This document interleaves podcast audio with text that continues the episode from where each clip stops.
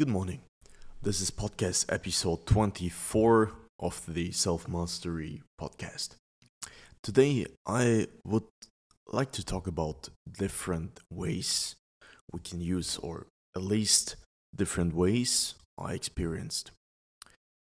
Before I start into the topic, I want to share that I'm very grateful for my life right now. If you kept on listening through the episodes or you watched the YouTube videos or you followed me on Instagram, you probably get to know that I went through a big crisis the last months and my life turned to 180 degrees.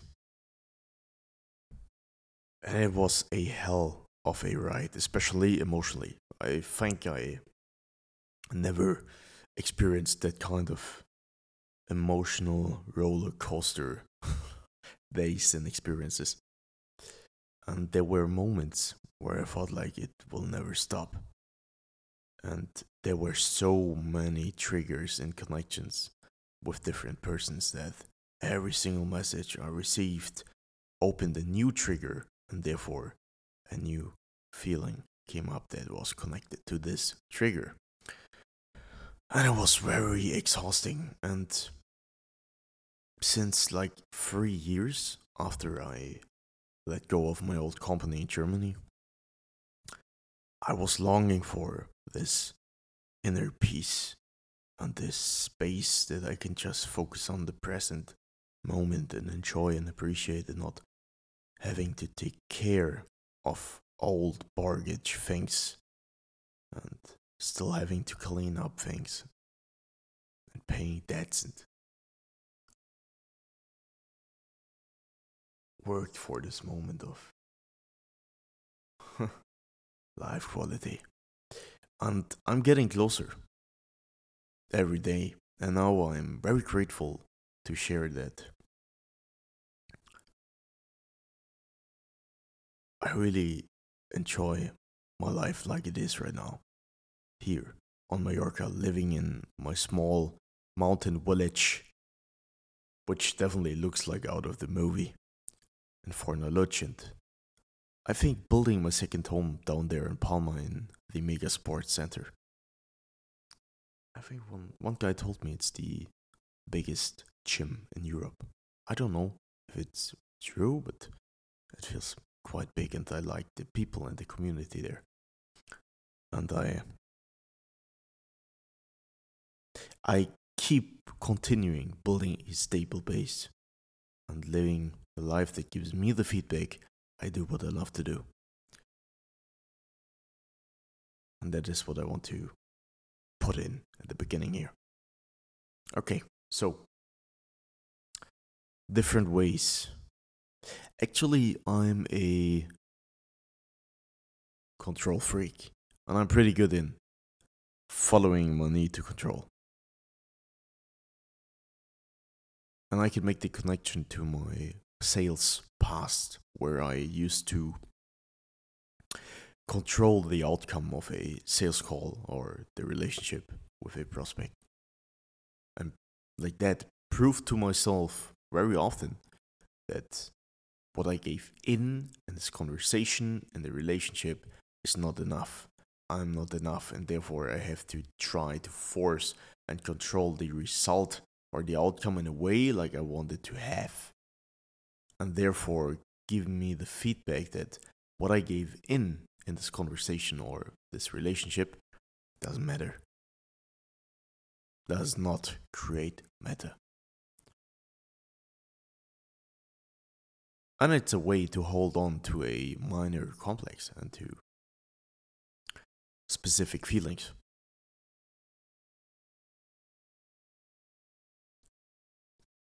But like that, I learned that I never have the necessary space that I can discover that the only thing I can control is what I put in and give in in this right very moment. For example, I can control what I say right now during this podcast, and I can decide consciously that is what I want to put in this episode in form of information and value. That's me. I can decide what I can share. But I cannot decide who will listen to this podcast. I cannot decide what kind of feedback this podcast gives out to the universe and what kind of people it will attract. Even though it's just one person that hears this one word, this one slogan, this one sentence out of this podcast, it makes a difference and is touching this person in an area where it is necessary. And here I'm coming to the next fact that I learned that everything what we are saying, what we're doing is safe, is stored in the field and the universe. So therefore, whatever I'm living, I already create consequences. And I am already creating an action that will provoke, for sure, certainly, a reaction. And it doesn't matter if somebody sees that. Because it's out there. If it's out there, it's out there, so somebody else can tune in. I give you an example of what I mean. I was in the gym yesterday. And it was actually that's a pers- yeah, a perfect example.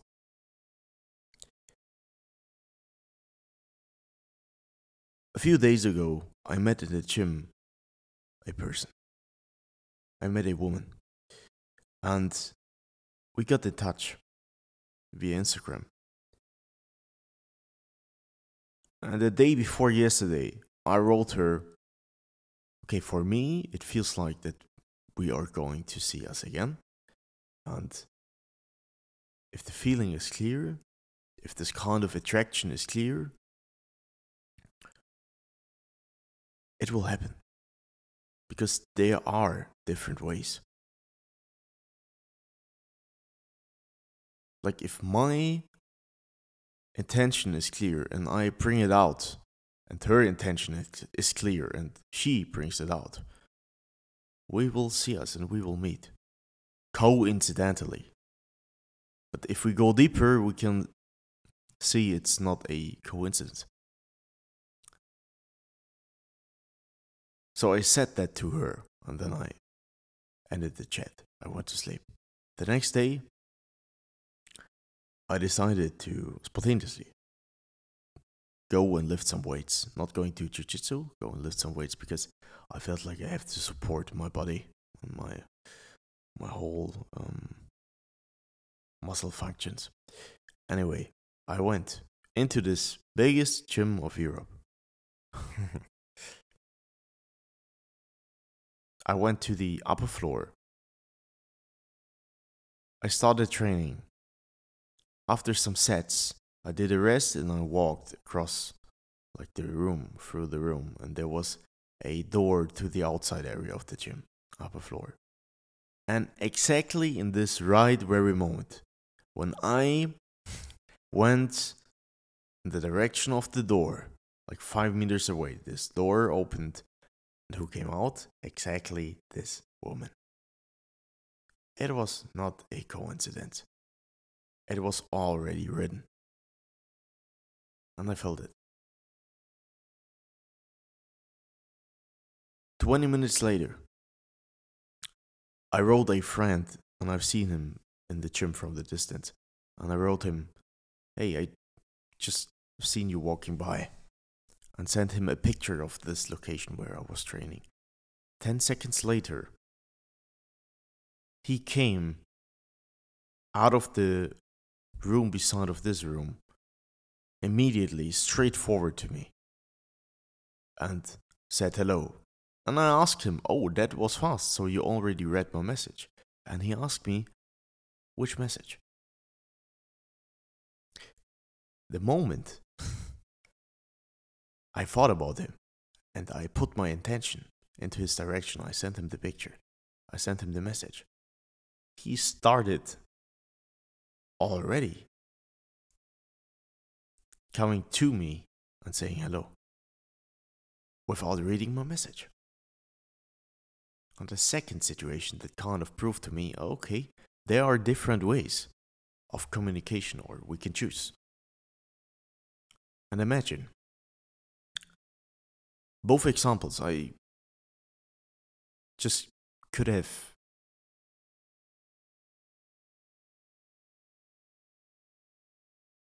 I just could have do it like completely different. If I would have seen this woman, I could have just walked straight to her and say hello. But it didn't feel natural because she was training and she did her thing and I wanted to respect that space. And I felt like, no, I would control that now. I mean, it probably wouldn't have make a big difference, but I felt like, no, it's not necessary. There will be another way. An easier way, a more natural way. And it was exactly like that. And that opens for me a complete new dimension in life because I can start to immerse myself into this area of a kind of fourth dimension and kind of realize okay, um, there's maybe more than just our third dimension that we can see. So much more. And if I can translate that to money, to business, to whatever, whew, it opens a lot new opportunities to me. And that is something I, I'm studying right now. And I will go into this topic deeper and deeper, and we'll find out how and on which scale it is possible to choose these ways.